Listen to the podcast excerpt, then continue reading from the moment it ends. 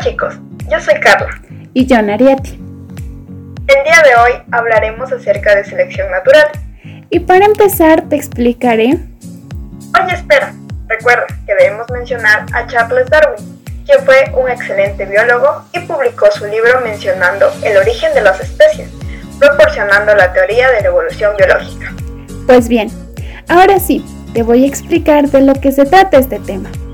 Entonces podemos definir que selección natural es la base de todo cambio evolutivo, proporcionando la eficacia biológica. Ahora te voy a explicar pues la selección natural. Hace que las poblaciones se adapten o se vuelvan cada vez más adecuadas a su entorno con el paso del tiempo, dependiendo del medio ambiente. Pero recuerda que para que se dé la selección natural, también se requiere que exista variaciones heredables en las especies. ¿Qué quieres decir con variaciones heredables? Te explico. Pues depende de que los rasgos pueden ser heredados o en sí transmitidos a próximas generaciones. Como por ejemplo, el cabello de mi madre, pues ella lo tiene liso y por ende también lo tengo yo. ¡Wow! Esto es bastante interesante, ¿sabes? Otro de los factores es la variación fenotípica y se trata de que se pueden hacer cambios observables en los individuos y esto se debe a los genes. Pero te diré la más importante, pues es la adecuación biológica. Esta provoca como una lucha entre las especies y solo sobrevive el que mayor resistencia tenga. Oye, ¿y sabías que Charles Darwin viajaba mucho? Y es así como llegó a Galápagos. No lo puedo creer, pero ¿qué hizo? Pues bien, Darwin encontró que en las islas habitaban especies similares, pero no idénticas, como los pinzones. Es verdad, pues Galápagos es un sitio mega diverso. Sí, amiga, y pudo notar que cada especie de pinzón se adecuaba a su entorno, pues supo mirar que los pinzones que se alimentaban con semillas grandes tenían grandes picos. Cada vez es más impresionante e interesante. Entonces, ¿los pinzones que comían semillas pequeñas tenían picos pequeños? Exactamente, amiga. Es así, pues recuerda que las especies se adaptan a su medio en el que habitan. Es tan maravilloso que en nuestras Islas Galápagos hay especies únicas que en ninguna otra parte del mundo habitan. Me impresionas, amiga, pues lo mismo pensó Darwin y lo expuso en su libro. No lo puedo creer. ¿Lo que me dices es verdad? Sí, amiga, en serio, créeme lo que te digo. Oye, ¿y has escuchado acerca de la mutación genética? Muy poco. Es cuando sucede algo diferente o algo así, ¿verdad? Mm, más o menos, amiga. Pues la mutación genética se da cuando ocurre un cambio en uno o más genes. Es cierto, amiga. He escuchado hablar que las mutaciones pueden producir enfermedades, ¿es verdad? Sí, pueden ocurrir enfermedades. Recuerda que la mutación sucede de manera espontánea y súbita. Oye, ¿y cuál es la causa de la mutación genética? Puede suceder un cambio en uno o más nucleótidos del ADN o también un cambio en muchos genes.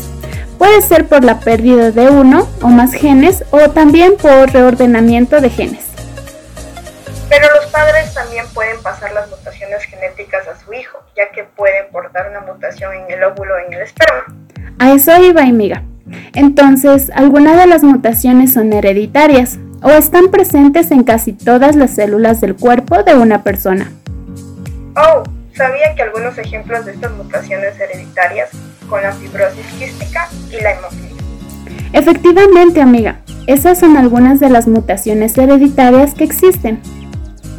Existen algunos tipos de mutaciones. Había escuchado acerca de las mutaciones de tipo molecular, pues como su nombre lo dice, existe a nivel molecular y afecta a la constitución química de los genes o bases del ADN.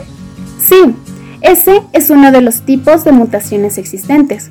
Otro tipo eh, es mutaciones cromosómicas, es decir, que el cambio afecta en un segmento de cromosoma y puede ocurrir por grandes fragmentos que se pierden, se duplican o se cambian de lugar del cromosoma.